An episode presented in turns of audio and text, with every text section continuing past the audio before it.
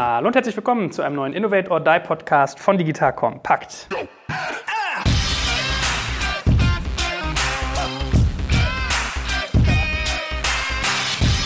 Mein Name ist Jörg Kaczmarek und heute geht es wieder in die Tiefen der IT-Welt mit dem guten Boris Lokschin. Guten Morgen, Boris. Guten Morgen, hallo. Wir sagen beide guten Morgen, aber es ist schon 15.51 Uhr. Ne? Wir sind in der IT, wacht man später auf. ja, genau, da gelten andere Zeiten. Aufwachen ist vielleicht ein passendes Stichwort zu unserem Thema heute. Wir haben ja letztes Mal verglichen, wie IT in der alten und in der neuen Welt aussieht. Und dieses Mal wollen wir klassische IT-Projektfehler durchgehen. Ja, da hat man dann auch manchmal ein böses Erwachen im schlimmsten Fall. Kannst du es echt so sagen? Also hast du wirklich so zehn dezidierte Fehler, die dir immer wieder aufkommen? Ja, wahrscheinlich sogar mehr als zehn. Ja. Aber ich glaube, man kann da schon eindampfen. Ja, es gibt schon Dinge, die einfach immer wieder vorkommen ja, und die immer wieder in unterschiedlichsten Facetten und bei dem einen mehr, bei dem anderen weniger, aber schon sehr repetitiv sind. Ja. Na gut, ehe wir dann mal in die Tiefe tauchen, könnten wir noch mal einen Satz sagen, vielleicht auch fünf, was eigentlich die wesentlichen Herausforderungen in der IT-Landschaft heutzutage sind, dass wir mal so einen kleinen Recap machen. Genau, also wir haben ja in den vorherigen Folgen uns darüber unterhalten, wie die Organisationen aufgebaut sind, ja, was es für verschiedene Methodiken gibt. Letztes Mal insbesondere auch darüber, wie welche, welche Rollen vorkommen, ja, und wie der Unterschied zwischen so einer klassischen IT-Organisation ist versus eben einer digitalen. Wie sind die Organisationen incentiviert? Ja? Welche Rollen kommen irgendwie traditionell gar nicht vor versus in einer digitalen Organisation umso mehr? Und ich glaube, darauf aufbauend kann man eigentlich auch direkt in diese Fehler einsteigen, ja, die man relativ häufig findet. Ja, ich glaube, so das erste und wirklich am häufigsten vorkommende ist, dass einfach Produkte, Dienstleistungen, die dann digital entwickelt werden, so komplett am Kunden vorbei entwickelt werden. Ja, das heißt, so, so ein bisschen der Fehler, der letztes Mal eben auch anklang, Organisationen, die einfach keine nach außen gerichteten Rollen haben, ja, dann eben nicht den Product Owner, dann eben nicht sozusagen die Leute, die sich um die Auswertung von Daten, BI und, und Co. kümmern, ja, dann eben nicht die, die Produktmanager, ja, die dann Interviews führen, sich über Personas Gedanken machen und Customer Journeys, sondern wirklich so klassische EDV-Abteilungen, ja, die dann immer nach innen gerichtet gearbeitet haben, nach innen gerichtet gemanagt wurden und incentiviert und auch sozusagen metrikseitig bewertet wurden. Ja. Und das ist ein ganz, ganz häufiger Fehler. Da entstehen dann Produkte, Dienstleistungen, die einfach äh, für den Endkunden, egal ob das ein B2B oder B2C-Kunde ist, einfach gar keinen Mehrwert bringen. Ja, die de facto darauf abziehen, dass man das, was man heute macht, genauso macht, aber mit digitalen Anstrich. Ja, und äh, das ist dann so eine Asset-Verwertungssicht sehr, sehr häufig, ne? dass man sich überlegt, okay, was habe ich denn hier zur Verfügung? Ja, meine Flotte, meine Läden, meine IT-Systeme, so, was kann ich denn daraus irgendwie stricken? Und wenn man dann hart reinfragt, ja, was hat eigentlich der Kunde davon? Bekommt der Kunde irgendwas besser, schneller, günstiger? Ähm, dann gibt es darauf wenig bis gar keine Antworten. Ja? Das heißt, so nach innen gerichtetes Denken versus eben, hey, lass uns vom Kunden rückwärts denken und überlegen, was wollen wir eigentlich bauen, jetzt unabhängig davon, ob das unser Kerngeschäft ist oder nicht, ob wir das selber machen oder einkaufen müssen oder ob wir die Plattform werden für jemand anderes, wirklich vom Kunden rückwärts und dann, was braucht man an System, an Organisation, das ist ein ganz, ganz häufiger Fehler und der führt halt zu Projekten, die einfach nicht bestandsfähig sind im Markt. Fairerweise ist das aber auch echt leicht. Ne? Also mir ging es auch so, ich habe auch schon mal ein Produkt am Kunden vorbei entwickelt. Das ist ein Schmerz. Da muss man dazu sagen, ich bin irgendwie Design Thinking erfahren. Ich habe das sogar früher unterrichtet. Ja? Also das kann einem trotzdem passieren, wenn man dann manchmal so überzeugt ist von seinen Lösungen, dass man so im Elfenbeinturm halt werkelt. Jetzt mag ja der ein oder andere vielleicht fragen, ist das wirklich ein IT-Thema? Also viele sehen vielleicht IT mehr als Umsetzer und weniger als diejenigen, die in so einer Konzeption mit drin sind. Produkt am Kunden vorbei entwickeln ist ja an vielen Stellen auch ein Konzeptionsthema. Würdest du trotzdem sagen, es ist ein IT-Thema? Und ein IT-Problem? Ja, ich würde, glaube ich, einen Schritt zurückgehen und ich glaube sozusagen an der Definition des, des Begriffes Produktarbeiten. Ich glaube, das ist tatsächlich das, was du sagst, stimmt, ja. Und insbesondere im B2B-Kontext kommt das halt sehr häufig vor, dass das Verständnis davon, was eigentlich das Produkt der Company ist, beziehungsweise viel eher sogar, was das Produkt nach vorne gerichtet ist oder sein sollte, ist halt ein falsches. Ne? Also ganz häufig wird als Produkt das bezeichnet, was irgendwie im Warehouse hängt oder liegt, versus sozusagen das digitale Produkt. Und ich glaube, das ist so eine Kernerkenntnis einfach für die Unternehmen, dass wenn sie eben keine digitale Kompetenz haben und dabei sind, das aufzubauen, das nach vorne gerichtet, sozusagen ihre Plattform, ihre Technologiekompetenz, sozusagen ihre Datenkompetenz, das ist de facto das Produkt, das ist die Plattform, ja, oder das ist die App oder der Marktplatz, ja, der dann hoffentlich ihnen den Kundenzugang, den sie heute hoffentlich noch haben, sichert oder irgendwie irgendwie im neuen Umfeld einen neuen Kundenzugang gibt. Und das ist das Produkt, deswegen heißt es ja auch Produktmanagement. Ja, Produktmanagement heißt nicht Management des Einkaufs der Schrauben oder der Turnschuhe, wenn ich irgendwie ein Fashion-Unternehmen bin, sondern Management der digitalen Plattform. Ja. So, das ist das Produkt, das ist das Asset. Deswegen ja auch letztes Mal oder vorletztes Mal haben wir, glaube ich, viel darüber gesprochen, dass eben eine klassische IT eher so als Cost-Center gedacht wird, versus eben als Profit-Center in einer digitalen Organisation, weil dort entsteht Value, die Plattform hat irgendwie einen Wert, ja, und das ist mein digitales Produkt. So, wenn ich das natürlich nicht so sehe, und damit wird auf die Frage zu antworten natürlich auch ein IT-Thema, ja, also ein IT-Technologie, BI-Thema. So, wenn ich das natürlich nicht so sehe, ja, wenn ich immer noch glaube, mein Produkt ist irgendwie die Schraube, alles andere ist irgendwie nur der Online-Shop, ja, und das ist nur die IT und das ist irgendwie ja, alles austauschbar, dann habe ich es halt schwer. Ja, dann werde ich sozusagen aus der Denke auch nicht unbedingt rauskommen können. Hm. Jetzt kommt ein kleiner Werbespot.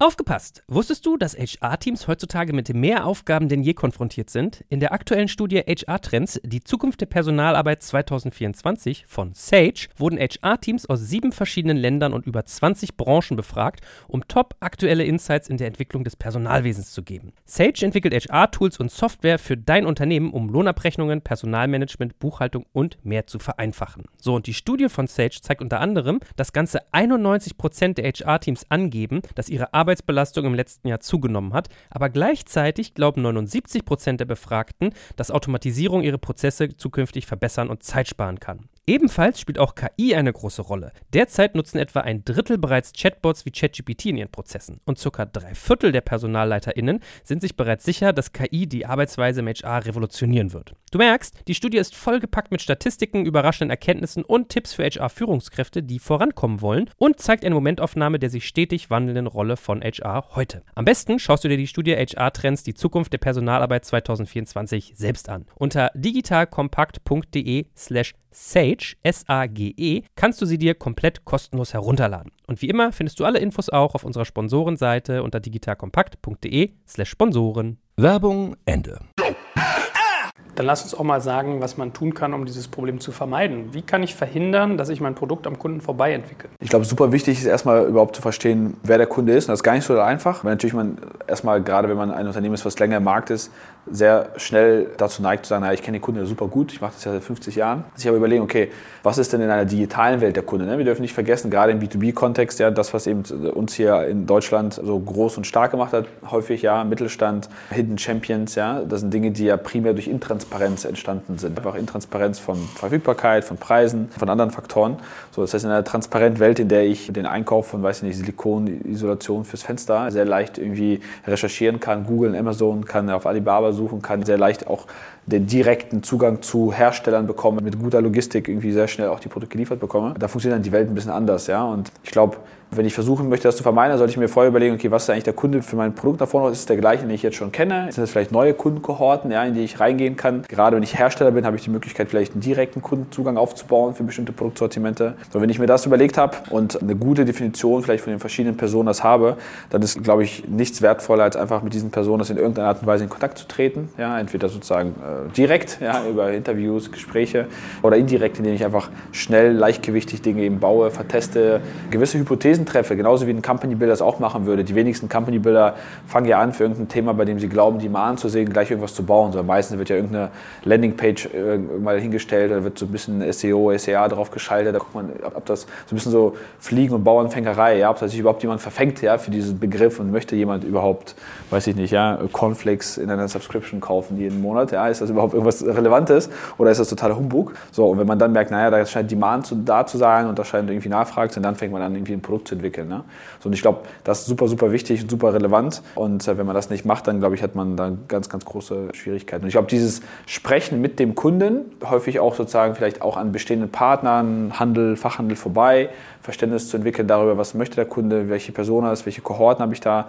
Das ist etwas, womit man, glaube ich, auf jeden Fall anfangen muss, weil ohne das macht man es halt sehr ins Blinde hinein. Also charmanterweise ein Problem, was sich verhältnisweise leicht oder zumindest klar lösen lässt, ja? also wo man einen klaren Weg hat. Dann lass uns mal ins Thema 2 abtauchen, vielleicht langsam mal den Komplexitätsgrad auch ein Stück weit steigern. Monolithische Systeme ist ja immer so ein schönes Stichwort, wenn es um IT-Themen geht.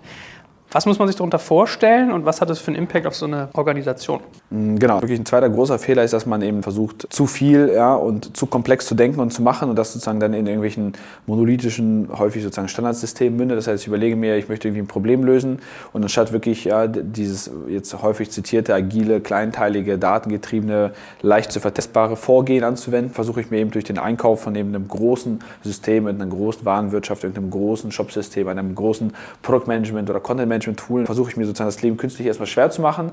Häufig getrieben aus einer vermeintlichen Risikomanagement denke, naja, ich kaufe jetzt erstmal irgendwas ein, das ist irgendwie etabliert, das ist ja ein Standardsystem, das hat ganz viele Features. Also falsch kann es ja nicht sein und auch ganz viele bunte Logos auf der Webseite. So, und ja, ich brauche vielleicht noch gar nicht alle Features, aber die werde ich auf jeden Fall alle in Zukunft brauchen. So, und dann kaufe ich mir das ein, stelle mir das hin. Und was dabei passiert, ist eben ganz häufig erstmal sozusagen als Kerneffekt, ja, dass ich mich wieder sehr, sehr langsam mache, ja, weil ich ein großes System gekauft habe, was ich nicht leicht und flexibel anpassen kann an sich verändernde Marktbedingungen. Und wenn irgendwas sicher ist, dann ist es das. Bedingungen werden sich verändern, Wettbewerb, irgendwie Wünsche der Kunden, neue Touchpoints, Devices, über die dann jemand irgendwie einkaufen möchte. Das heißt, es wird ganz viele Dinge geben, die man eben nicht vorhersehen kann. Viel trauriger ist auch, dass sehr häufig gerade so in Ausschreibungsprozessen Systeme eingekauft werden, ohne dafür klare Anforderungen und Stakeholder zu haben. Ja, da sehen wir ganz, ganz häufig den bekannten RFP ja, mit seinen 500 bis 1000 Zeilen.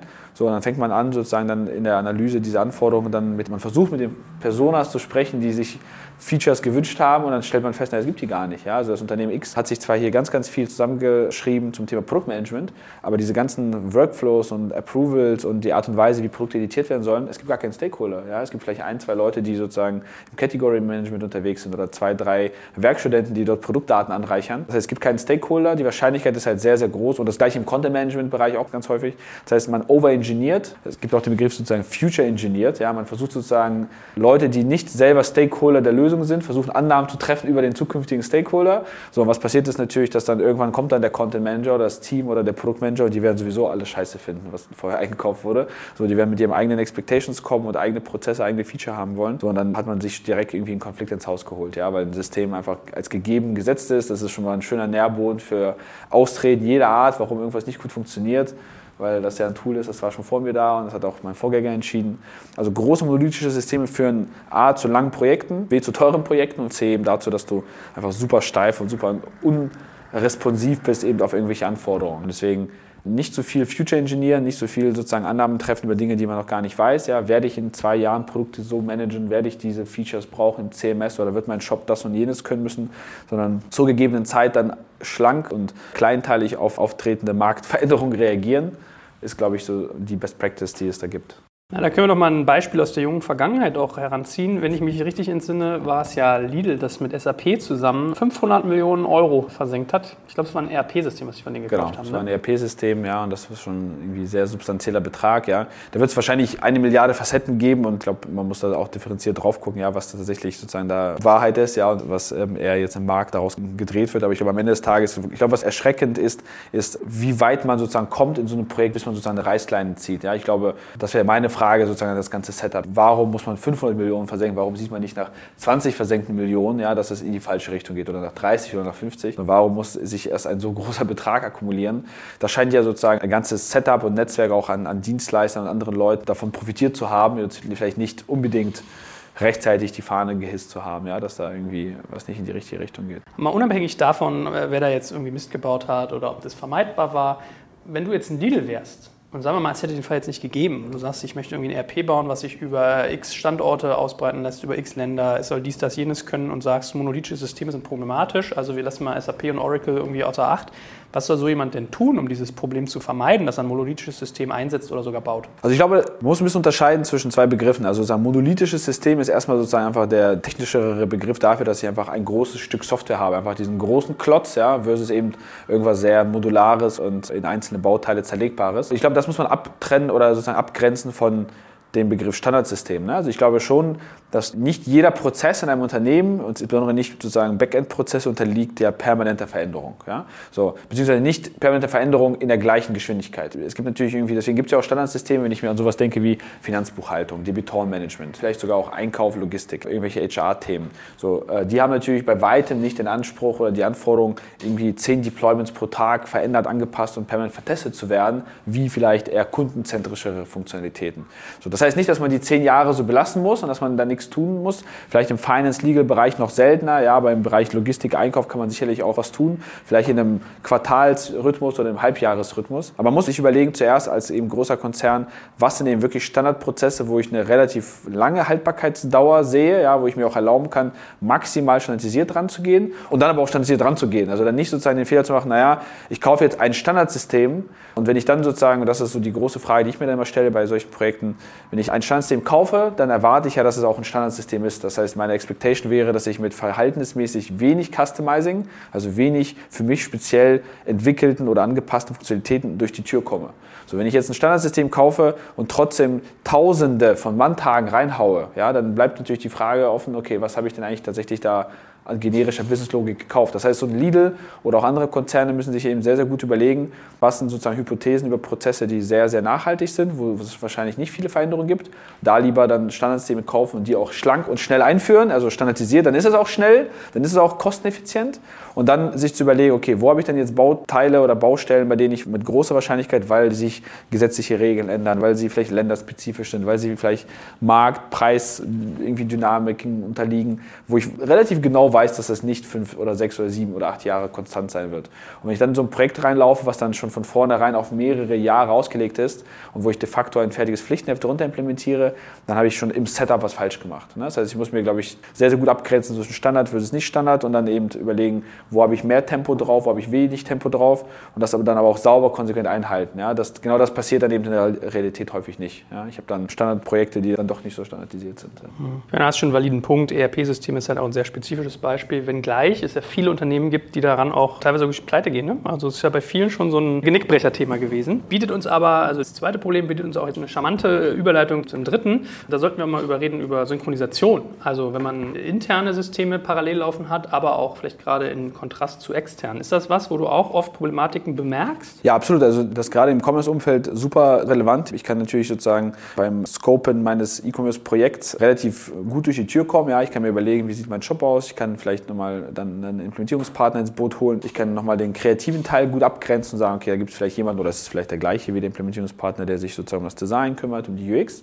So kompliziert wird es natürlich dadurch, dass selbst eine E-Commerce-Plattform heute ja nicht isoliert im Markt steht, ne? sondern ich habe natürlich diverse Anbindungen zu sogenannten Drittanbietern. Ja? Ich habe Integration mit Payment-Anbietern, mit Risikomanagementlösungen, Bonitätsprüfungen, Logistikern, irgendeiner externen Suche, externen Empfehlungsengine, Social-Media-Tool, ja? Newsletter-Tool und, und, und, und, und. Also das können ganz, ganz schnell 10 bis 20 kleine äh, Bubbles ja, rund um eine Commerce-Plattform werden, so die allesamt ihre kleine Schnittstelle mitbringen, in unterschiedlichster Qualität, vielleicht von unterschiedlichen Leuten entwickelt und irgendwie supported, mit auch ganz eigenen Timelines. So ein Klassiker, gerade so in größeren E-Commerce-Projekten ist, ich habe dann meine Lead-Agentur, aber ich habe sozusagen keinen damit beauftragt, eigentlich die anderen zehn Dienstleister mitzusteuern oder die anderen zehn Partner. Der Payment-Provider stellt dann seine Spezifikation bereit in der Geschwindigkeit, in der er es möchte.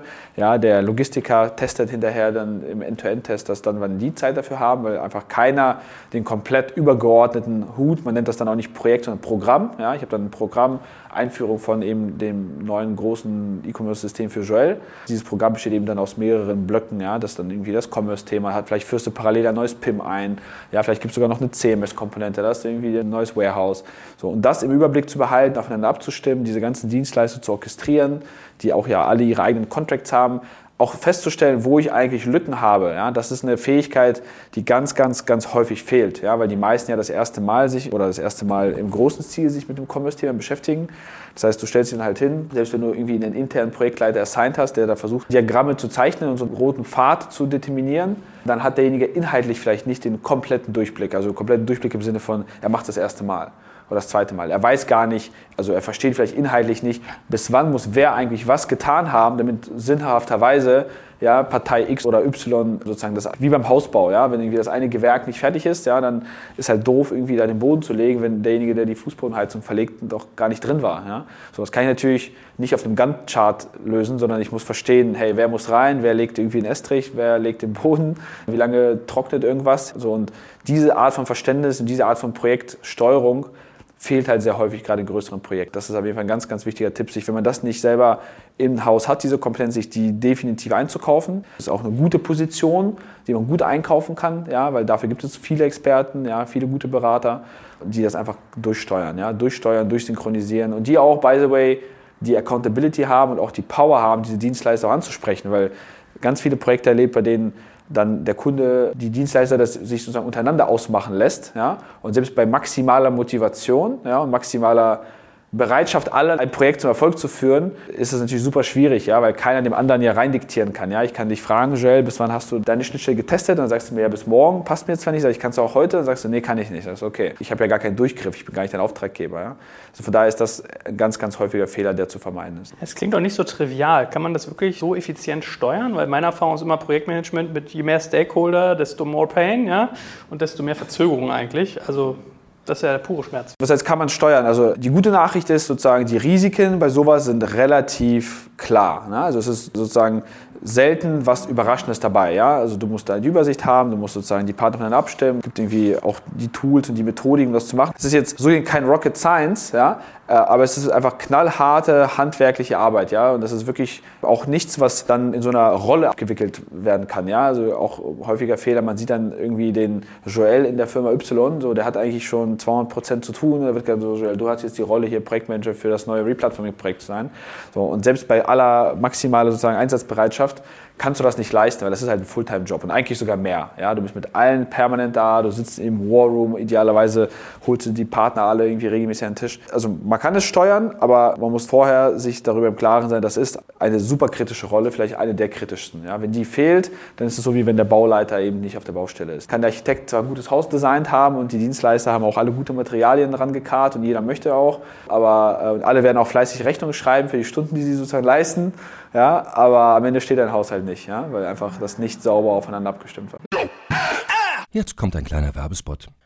Aufgepasst! Wusstest du, dass HR-Teams heutzutage mit mehr Aufgaben denn je konfrontiert sind? In der aktuellen Studie HR Trends, die Zukunft der Personalarbeit 2024 von Sage, wurden HR-Teams aus sieben verschiedenen Ländern und über 20 Branchen befragt, um top aktuelle Insights in der Entwicklung des Personalwesens zu geben. Sage entwickelt HR-Tools und Software für dein Unternehmen, um Lohnabrechnungen, Personalmanagement, Buchhaltung und mehr zu vereinfachen. So, und die Studie von Sage zeigt unter anderem, dass ganze 91% der HR-Teams angeben, dass ihre Arbeit Arbeitsbelastung im letzten Jahr zugenommen hat, aber gleichzeitig glauben 79 Prozent der Befragten, dass Automatisierung ihre Prozesse zukünftig verbessern und Zeit sparen kann. Ebenfalls spielt auch KI eine große Rolle. Derzeit nutzen etwa ein Drittel bereits Chatbots wie ChatGPT in ihren Prozessen und circa drei Viertel der PersonalleiterInnen sind sich bereits sicher, dass KI die Arbeitsweise im HR revolutionieren wird. Du merkst, die Studie ist vollgepackt mit Statistiken, überraschenden Erkenntnissen und Tipps für HR-Führungskräfte, die vorankommen wollen und zeigt eine Momentaufnahme der sich stetig wandelnden Rolle von HR heute. Am besten schaust du dir die Studie HR-Trends, die Zukunft der Personalarbeit 2024 selbst an. Unter digitalkompakt.de slash Sage, S-A-G-E, kannst du sie dir komplett kostenlos herunterladen. Und wie immer findest du alle Infos auch auf unserer Sponsorenseite unter digitalkompakt.de slash Sponsoren. Werbung Ende.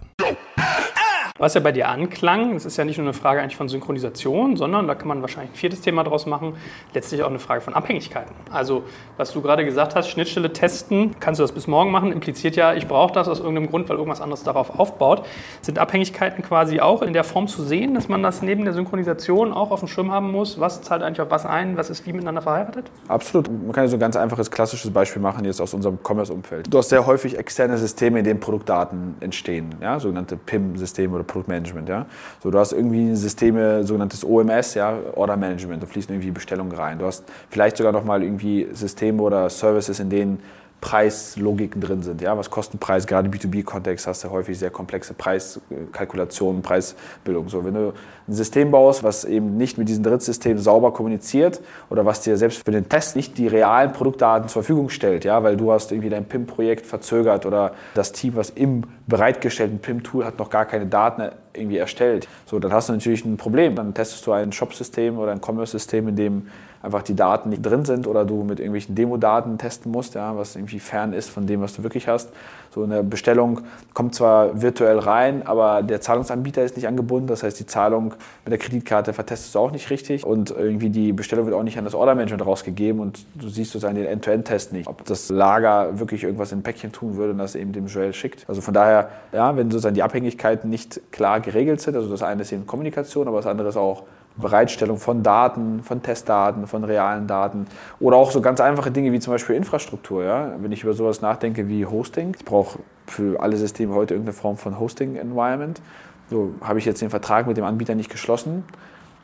Schwierig, ja. Dann teste ich irgendwie auf dem Rechner des Developers der Agentur, ja, aber mal zu sehen, wie schnell ist der Shop eigentlich wirklich, ja, wie performant ist das, vielleicht auch mal einen Performance- oder Lasttest zu machen und zu sehen, hey, was passiert denn, wenn ich mal so die 1000 oder 10.000, 100.000 Besucher drauf jage, die ich eigentlich auch erwarte, ja, ist das dann immer noch schnell oder ist das irgendwie grottenlangsam? Funktioniert dann halt nicht. Ne? Das heißt also, es ist Koordination und Abhängigkeit, eben insbesondere von Daten. Gut, also beides ein Stück weit verheiratet lerne ich.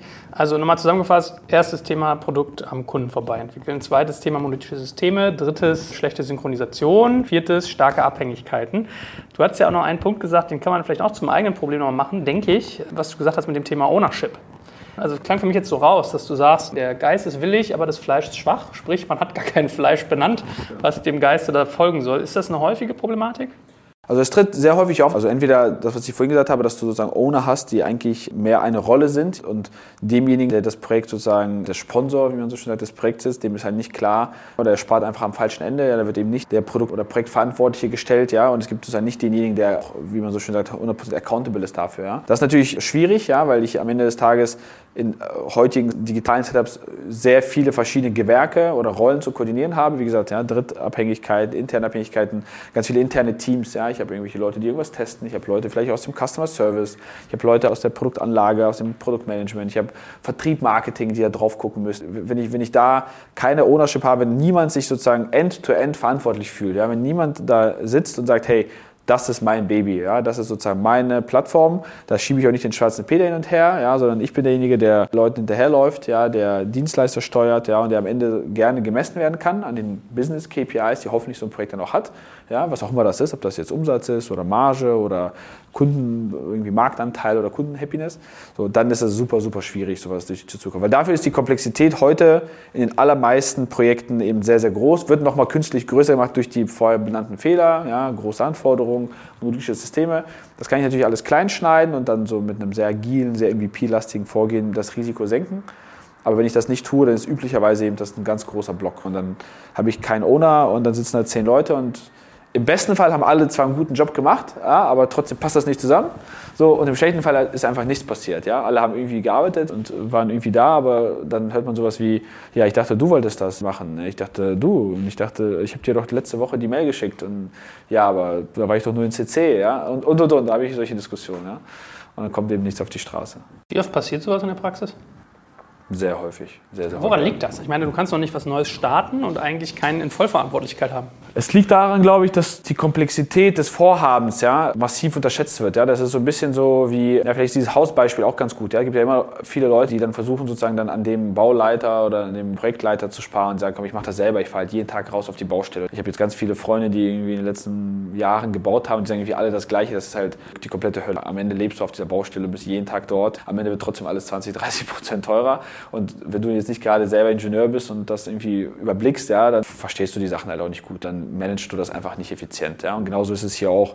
Ich glaube, viele, die jetzt mit dem Commerce-Thema starten, gehen dann auch ein bisschen zu leichtfertig ran, sehen das eher noch so als, naja, das ist halt ja irgendwie ein Shopsystem oder das ist ja so irgendwie eine, eine Website, how hard can it be? Ja? So, und dann verstehen sie eben nicht, dass es der Core des Geschäfts ist nach vorne raus, ja? dass das eben integriert ist mit zehn Drittanbietern, mit deiner Warenwirtschaft verheiratet, dass du da irgendwie nochmal 15 parallele Verträge schließen musst, ja, mit der Agentur, mit dem Designdienstleister, mit einer Firma, die das vertestet, mit dem Hoster, mit dem Payment Provider. Also das ist sozusagen nicht nur technisch und technologisch, sondern auch einfach administrativ super komplex ist. Ja?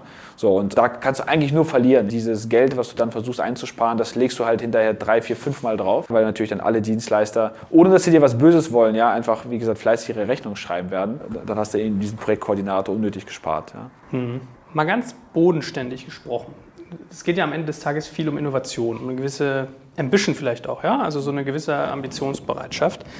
Kann das auch ein Thema sein, was am Ende des Tages zu einem Problem wird? Also dass man es entweder gar nicht tut, also dass man diese Innovations- und Ambitionsentscheidung entweder gar nicht trifft oder falsch trifft? Da sehen wir sehr, sehr häufig, das passiert quasi schon vorher. Also das ist dann tatsächlich erstmal noch gar nicht ein IT-Problem, sondern es ist ein grundsätzliches strategisches Problem, was so Digitalisierung angeht. Und das würde ich schon irgendwie in, in zwei Dritteln der Fälle mindestens sehen, ja, zumindest jetzt in den Szenarien, in denen wir auch unterwegs sind. Was passiert konkret, ja? Leute starten sowieso schon viel zu spät in die Digitalisierung in den meisten Verticals, ja, also viel zu spät sozusagen gemessen an dem, was sozusagen für ihre Produktkategorie schon da ist. Es gibt meistens dann schon eben sehr gute digitale Wettbewerber, es gibt dann vielleicht irgendwelche Marktplätze, ja, es gibt irgendwie Amazon immer, ja, oder fast immer für jeden Produktbereich. So, das heißt, ich starte schon viel zu spät, ich bin jetzt gar nicht der Greenfield Case. Was bedeutet das? Das bedeutet ja, dass es eine gewisse Mindestbarriere, ja, einen gewissen Threshold an sozusagen Kundenerwartung gibt. Das heißt, der Kunde hat irgendwie schon gelernt oder dem wurde beigebracht von jemand anderem, was sind irgendwie Minimalanforderungen, minimale Features, die ich erwarten kann, eine minimale Geschwindigkeit der Seite, an die ich mich gewöhnt habe, dass ich jeden Tag Dinge zurückschicken kann. Wie muss eine Suche funktionieren? Also diese technische und anforderungsseitige Hürde muss ich erstmal nehmen. Ich habe auch eine Minimalanforderung im Hinblick auf Marketing und Online-Marketing, weil man darf nicht vergessen, der Kernskill, den sich die Leute ja auch aneignen müssen, ist ja gar nicht irgendwie eine schönere Hose einzukaufen, ja, sondern Kundenakquise und Kundenretention ja, zu lernen. Also wirklich digital, Customer Acquisition Retention müssten ja eigentlich die digitalen Skills sein, die ich brauche. So, das heißt, dazu gehört auch eben effizient ja, mit Performance-Marketing, Online-Marketing, BI umzugehen. In den allermeisten Verticals oder Industrien, die sind ja schon gut, also insofern gut digitalisiert, als dass ich ja nicht der Erste bin, der auf irgendein Keyword bietet. Ja, bei Google, Facebook, Amazon und Co. Ja? So, das heißt, auch da ist es ein relativ teurer Spaß. So, wenn ich dann jetzt diese ganzen Parameter zusammenbringe und sage, naja, ich habe einen Händler zum Beispiel, ja, der relativ spät schon startet mit Digitalisierung allgemein, der dann startet in einem schon vorhandenen Wettbewerbsumfeld, bei dem Kunden eine relativ hohe Erwartung haben an Funktionalität, Technologie, Komplexität des Setups im Backend, dass es einen hohen Marketing-Threshold gibt. Und dann gehe ich rein und möchte aber mit wenig Geld irgendwie einen kleinen Shop hinstellen, ja? budgetiere komplett sozusagen am Markt vorbei, also setze Budget Budgets auf, die mir wirklich vor zehn Jahren mich hätten irgendwie nochmal nach vorne bringen können, aber bin einfach total unambitioniert. Dann führt das meistens zunächst. Dann kann ich das Geld de facto sparen, ja, weil das, was ich da baue, wird auf gar keinen Fall zum Erfolg. Es muss nicht immer ein Budget ausgerichtet sein, häufig kann es auch ein Anforderungsthema sein. Das heißt, ich baue de facto etwas, was absolut Standard ist. Ja? Also was, man gibt so diesen Begriff so Custom Excitement, da gibt es so Dinge, mit denen überrasche ich einen Kunden. Da sagt ein Kunde, hey, ja, der verkauft zwar das gleiche Produkt wie Firma XYZ, ja, aber macht das halt besser, schneller weiter. Ich kann jetzt endlich über, weiß ich nicht, Voice kaufen oder ich habe jetzt endlich eine coole Mobilapplikation oder hey, die haben verstanden, wie man super personalisiert oder hey, die liefern das schneller, weil die irgendwie eine smartere Logistik haben.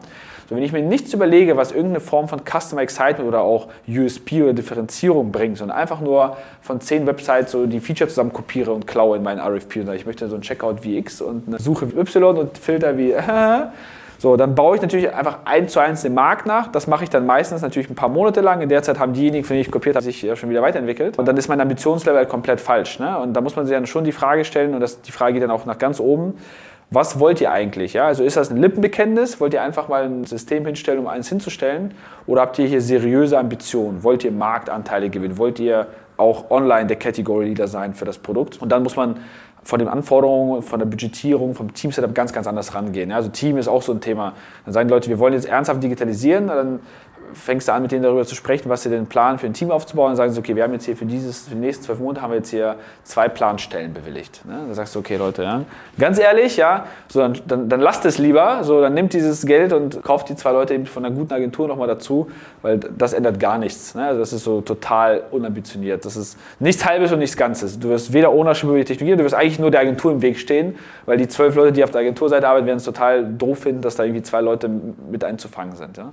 Also Ambitionslevel, budgetseitig oder skopseitig muss richtig gesetzt werden und auch ausgerichtet sein an der Upside. Ja? Also ich muss mir auch überlegen, das ist so die letzte Übung, was ist denn eigentlich ein relevantes Outcome? Ja? Also ein Beispiel, was wir häufig zitieren, mal hier anzubringen. Als ich angefangen habe mit E-Commerce vor 15 Jahren und die ersten Händler zu uns kamen, die Businesspläne uns gezeigt haben und davon geträumt haben, 10 Millionen online umzusetzen, das war viel, ja, also das galt als groß. Ja. Ich dachte, boah, 10 Millionen online, das ist schon irgendwie super krass. So, dann irgendwie ein paar Jahre später war relativ klar in Bereichen wie Fashion und Co., dass wenn ich nicht die Ambition habe und, und den, am Horizont mal die 100 Millionen Umsatzmarke sehe, dann werden sich viele der Investitionen, die ich jetzt eigentlich tätigen muss in Customer Acquisition, Retention, Tech, ja, Online-Marketing, werden sich nicht mal auf dem Papier refinanzieren lassen. Also der Business Case wird de facto nie fliegen. So, wenn ich jetzt heute darauf gucke, wieder ja, Fashion, Elektronik, irgendwie andere Bereiche, dann ist ja ganz häufig eigentlich die Milliarde mittlerweile die Größe. Ja? Wenn ich heute versuche, im Fashion-Bereich loszulegen und ich habe nicht eine Ambition, dort ein Milliarden-Business draus zu machen online, ja, dann werde ich alles, was ich investieren müsste, um mindestens auf Level X zu sein mit den entsprechenden Marktwettbewerbern, da werde ich nie einen positiven ROI irgendwie draus ziehen. Ja? Und das muss ich mir natürlich vorher überlegen. Das muss nicht immer so viel sein. Es gibt natürlich ganz viele Verticals, wo ich mir deutlich weniger Euros trotzdem noch einen profitablen Case nach vorne raus bauen kann, theoretisch.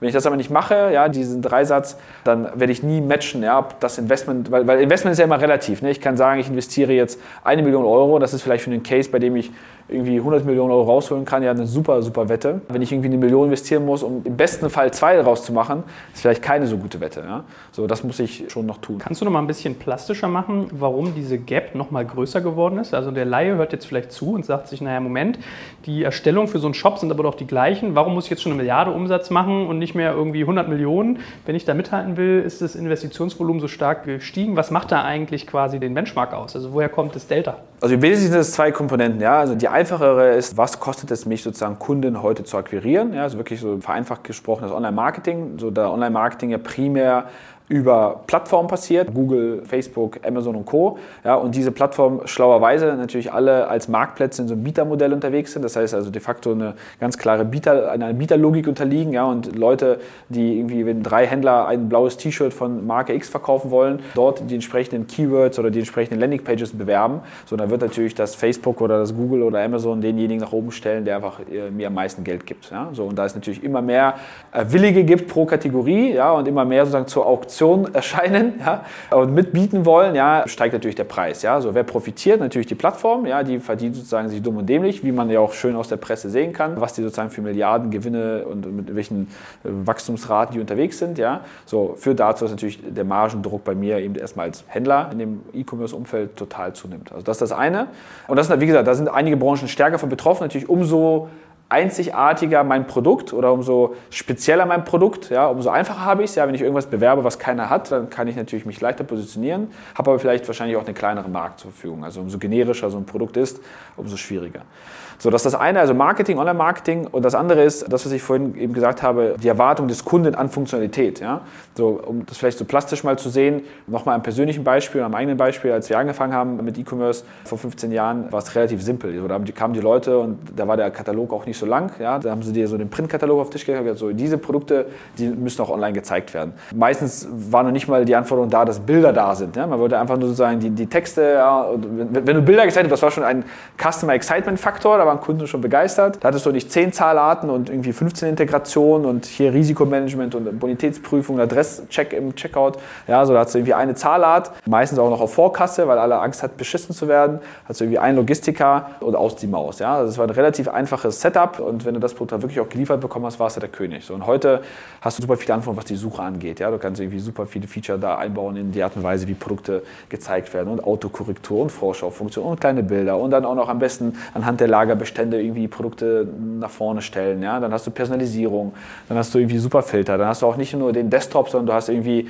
x Plattformen. Du hast nicht mehr einen Browser wie vor 15 Jahren, sondern du hast irgendwie zehn Browser in verschiedenen Versionen. Du hast mobil, du hast responsiv. Du willst vielleicht was an einem Voice, Chatbot etc. Device irgendwie Touchpoint machen. Du hast zehn Logistiker angebunden und und und. Ja, und diese Komplexität nimmt natürlich zu und wird natürlich primär auch wieder durch die großen erfolgreichen Spieler im Markt getrieben, die sich das auch leisten können, die genau das Richtige tun, nämlich permanent mit großen Teams dem Kunden immer wieder neue Dinge beibringen und vorsetzen im eigenen Interesse. Sagen, hey, guck mal hier, Joel, eine noch bessere Suche oder guck mal hier, du kommst jetzt mit noch weniger Klicks zu deinem Kauf oder du kriegst jetzt hier noch schöne Bonuspunkte und schönes Loyalty-Programm, du kannst jetzt auch per Sprache kaufen. So, und umso häufiger das passiert, umso mehr lernen wir natürlich als Konsument und irgendwann wird das zu einer Basiserwartung. Schönes Beispiel, glaube ich, einfach für alle nachvollziehbar, wenn du sowas wie, hat jetzt nichts mit IT zu tun, aber wenn du sowas wie eine kostenlose Rücksendung, ja, die, glaube ich, von Zalando wirklich sehr stark in den Markt gepusht wurde, dem Kunden beibringst, dann wird das zu einem Standard und damit eben zu einer de facto Mindesterwartung. Ja? Und dann hast du natürlich als jederjenige, der heute startet, und plötzlich irgendwie 14 Tage oder 30 Tage Rücksendung anbietet und 4,99 Euro vielleicht haben will und nicht kostenlosen Versand, hast du eben direkt einen Nachteil geschaffen, ja, weil das nicht der Basiserwartung entspricht. So, und diese beiden Faktoren, Marketing und Feature, steigen permanent und führen eben dazu, dass sozusagen Kosten und Anfangsinvestitionen und dann natürlich im Hintergrund Logistik wird komplexer und ne, mehr Produkte, mehr Sortiment. Also es gibt noch mehr Faktoren, aber so das glaube ich so die zwei größten wesentlichsten. Wenn wir das Thema mal vertiefen, ganz kurz, ne, weil irgendwie das betrifft dich ja relativ direkt. Jetzt kommt ein kleiner Werbespot.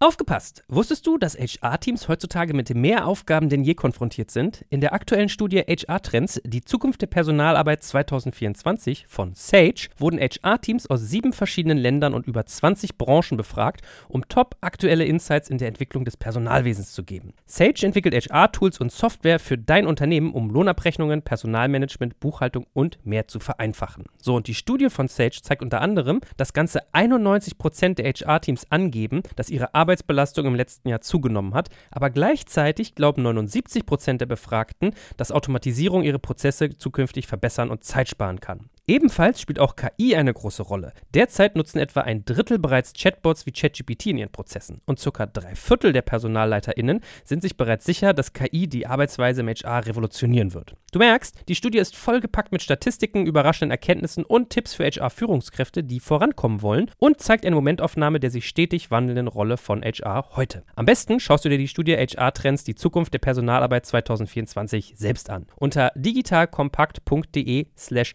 Sage, S-A-G-E, kannst du sie dir komplett kostenlos herunterladen. Und wie immer findest du alle Infos auch auf unserer Sponsorenseite unter digitalkompakt.de/slash Sponsoren. Werbung Ende. Kannst du ja vielleicht mal erklären, wie ihr das eigentlich macht? Weil ich meine, ihr seid ein Shopsystem, oder ich darf euch eigentlich nicht Shopsystem nennen, ihr seid ja ein Commerce OS, ne? sagt ihr ja immer. Genau. Also ihr stellt euch ja hin und sagt, wir sind jetzt kein Magento, weil wir sind nicht irgendein steifer Laden, der nach einer Struktur arbeitet und vorgibt, sondern wir sind eigentlich stark modular, Microservice getrieben und so weiter und so fort. Das heißt, du bist genau in diesem Windsturm drin, dass du diesen ganzen Scheiß, der irgendwie innovativ ist, ich will jetzt per Chatbot kaufen oder per Alexa oder keine Ahnung, es muss irgendwie Smartphone-tauglich sein, das musst du irgendwie alles liefern.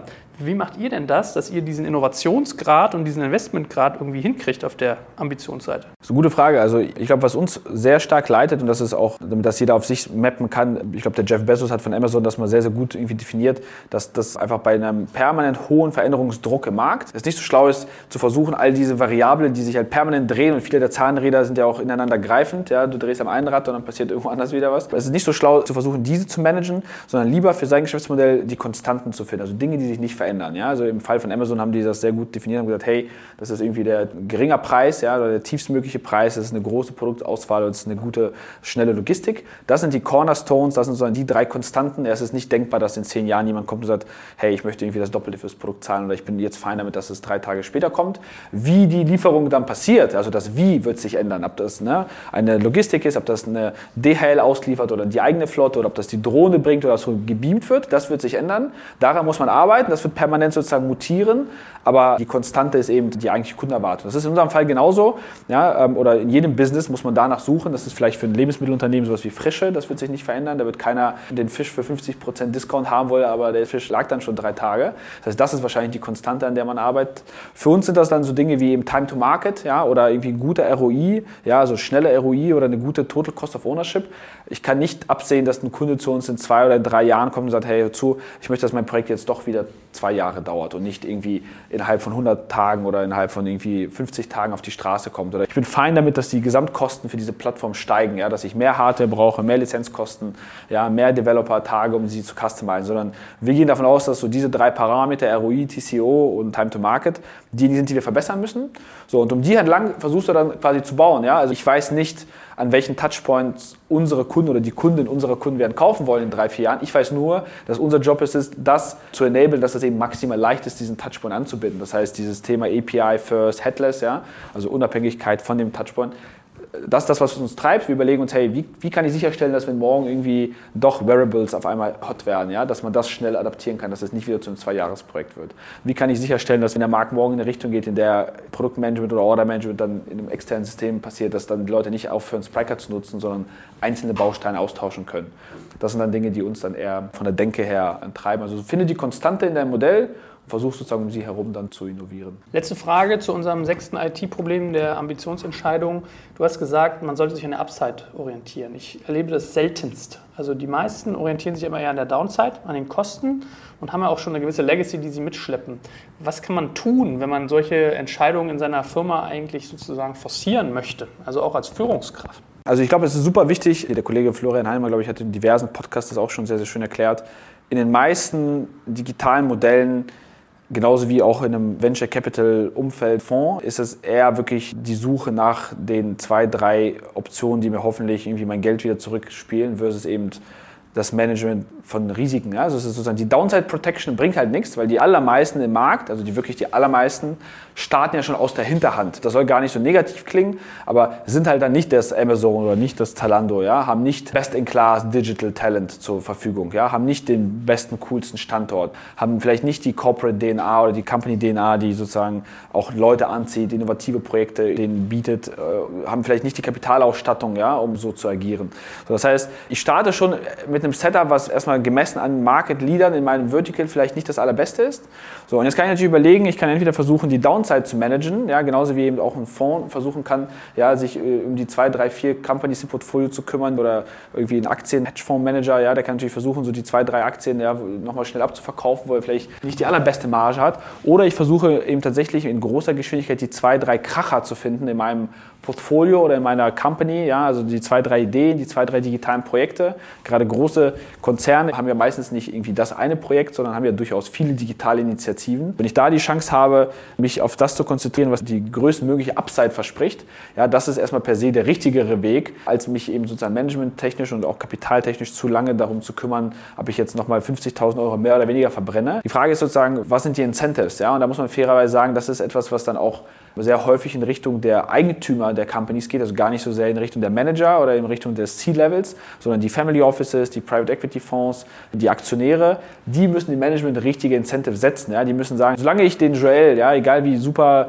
talentiert du bist, daran messe, wie ein EBITDA zum Beispiel aussieht, ja, werde ich natürlich am Ende des Jahres immer versuchen, Kosten zu cutten, ja, und werde immer versuchen, sozusagen die zwei, drei Projekte noch schneller zu killen, um da nochmal die 50.000 Euro hier und 150.000 Euro da ja, auf der EBITDA-Seite zu retten, würde ich eigentlich sagen, naja, hör zu, ja, meine Management-Attention und irgendwie auch meine Investitionspriorität ja, liegt eigentlich auf den zwei, drei Projekten, die, wenn sie funktionieren, durch die Decke gehen, ja, die mich dann wieder zum digitalen Leader machen für meinen Bereich oder die mich zum digitalen Leader machen in der Kundenkohorte, an der ich interessiert bin. Also ins richtige Incentive setzen, ja, durch eben Eigentümer der Companies, weil das sehen wir eben ganz, ganz häufig. Ich kann den allerbesten digitalen Manager holen, ja, so wenn in seinem persönlichen Arbeitsvertrag, Bonusvertrag, Jahresbonus, Targets drinstehen, ja, die nicht digitale Transformation befeuern, dann ist es sehr, sehr schwierig. Dann ist es, glaube ich, auch komplett menschlich und auch nicht zu erwarten, dass derjenige dann sozusagen gegen sein persönliches Interesse handelnd das Richtige für die Company tut. Aber gutes Stichwort. Was ist denn mit dem Faktor, dass es in solchen Betrieben, gerade wenn sie größer sind, immer unterschiedliche Abteilungen gibt? Dann hat ja jede Abteilung so ein eigenes Abteilungsziel und wir haben ja auch schon mal Cost Center versus Profit Center diskutiert gehabt, heute ein bisschen angerissen, letztes Mal etwas ausführlicher. Stelle ich mir als einen Faktor vor, der so eine Problematik auch sehr stark ansteuert, dass du halt äh, Abteilungen hast, die eigene Ziele haben, die gar nicht auf so ein Gesamtziel irgendwie orchestriert sind. Ja, das ist doof, wenn, das so, wenn, das so, ist. Ja, das ist natürlich, und, und, auch hier kommt wieder sozusagen das, das Führungsteam ins Spiel. Jetzt nicht die Eigentümer, sondern wirklich sozusagen Management. Also gerade wenn ich versuche zu digitalisieren, zu, zu transformieren oder zumindest der Digitalisierung ein größeres Gewicht zu geben, dann habe ich sehr, sehr häufig natürlich A, alte Welt versus neue Welt. Ich habe Leute, die vielleicht noch im klassischen Vertrieb unterwegs sind, Telefon, ja, Kunden, irgendwie Account Manager sind, ja, die ja auch alle noch Jahresziele, Jahresboni und Co. haben und die auch erreichen wollen. Ich habe klassische Konflikte zwischen Sales und Marketing, ja, ich habe Konflikte eben zwischen Offline versus Online. Ich habe äh, EDV versus eben vielleicht digitale IT, ja, die unterschiedliche Tools, Methodiken, Systeme bauen. Da ist es eine nicht delegierbare Aufgabe, ja, sozusagen für den Vorstand oder für das Management sicherzustellen, dass allen klar ist, was eigentlich der KPI ist. Und auch da muss ich mir dann eben genau die übergeordneten Metriken, OKRs, KPIs, was auch immer überlegen, die, das kann vielleicht sowas sein wie, was ist sozusagen der Prozent unseres digitalen äh, Umsatzes, ja, oder was ist sozusagen der Prozent der Durchdringung in irgendeiner digitalen Zielgruppe, ja. So, wenn ich das nicht mir vorher setze als Ziel und auch alle daran messe, sondern jeder am Ende des Tages nach Hause geht und sagt, naja, ich habe meinen Job zwar super gemacht, ja, aber der Kollege, der sozusagen den analogen Vertrieb steuert, ja, der hat natürlich ein ganz anderes Interesse. Der möchte ja gar nicht, dass seine Außendienstler jetzt irgendwie alle nichts zu tun haben. Der sieht eigentlich das Digitalisierungsteam als Gefahr für seinen persönlichen Bonus. So, das ist natürlich etwas, was nicht gut ist. Ne? So, das ist häufig verhaltensmäßig leicht zu lösen, indem sozusagen alle allein sind, indem ich auch ganz klar die Strategie vorgebe, auch ganz klar allen den Benefit aufzeige, sagen, hey, hör zu, wir bauen jetzt eine Strategie, die deine Kunden und dein Account Manager nicht aus dem Spiel bringt, sondern ihr sollt mehr Zeit haben, euch vielleicht auf größere Accounts zu konzentrieren, mit die kleinen und mittleren. Da wollen wir Self-Service-Mechanismen schaffen, ja, und auch die Zuteilung von Umsätzen oder Boni kann ich ja auch darin ausrichten, sagen, hey, umso mehr deiner kleinen und mittleren Kunden du in dieses Self-Service-Modell bewegst, auch das soll reinziehen in deine Jahres-Incentives, ja, auch du sollst davon was haben, weil das ist ja besser für uns als Company, wir haben eine bessere Marge, wir haben mehr Geld zu verteilen hinterher, du hast mehr Zeit, dich auf die großen Accounts zu konzentrieren, kannst da wiederum mehr rausholen. Also wenn ich das nicht orchestriere und alleine, sondern das sozusagen sich selbst überlasse, dann ist das etwas, was meistens eben nicht gut ausgeht. Jetzt kommt ein kleiner Werbespot. Aufgepasst! Wusstest du, dass HR-Teams heutzutage mit mehr Aufgaben denn je konfrontiert sind? In der aktuellen Studie HR Trends, die Zukunft der Personalarbeit 2024 von Sage, wurden HR-Teams aus sieben verschiedenen Ländern und über 20 Branchen befragt, um top aktuelle Insights in der Entwicklung des Personalwesens zu geben. Sage entwickelt HR-Tools und Software für dein Unternehmen, um Lohnabrechnungen, Personalmanagement, Buchhaltung und mehr zu vereinfachen. So, und die Studie von Sage zeigt unter anderem, dass ganze 91% der HR-Teams angeben, dass ihre Arbeit Arbeitsbelastung im letzten Jahr zugenommen hat, aber gleichzeitig glauben 79 Prozent der Befragten, dass Automatisierung ihre Prozesse zukünftig verbessern und Zeit sparen kann. Ebenfalls spielt auch KI eine große Rolle. Derzeit nutzen etwa ein Drittel bereits Chatbots wie ChatGPT in ihren Prozessen und circa drei Viertel der PersonalleiterInnen sind sich bereits sicher, dass KI die Arbeitsweise im HR revolutionieren wird. Du merkst, die Studie ist vollgepackt mit Statistiken, überraschenden Erkenntnissen und Tipps für HR-Führungskräfte, die vorankommen wollen und zeigt eine Momentaufnahme der sich stetig wandelnden Rolle von HR heute. Am besten schaust du dir die Studie HR-Trends, die Zukunft der Personalarbeit 2024 selbst an. Unter digitalkompakt.de slash Sage, S-A-G-E, kannst du sie dir komplett kostenlos herunterladen. Und wie immer findest du alle Infos auch auf unserer Sponsorenseite unter digitalkompakt.de slash Sponsoren. Werbung Ende.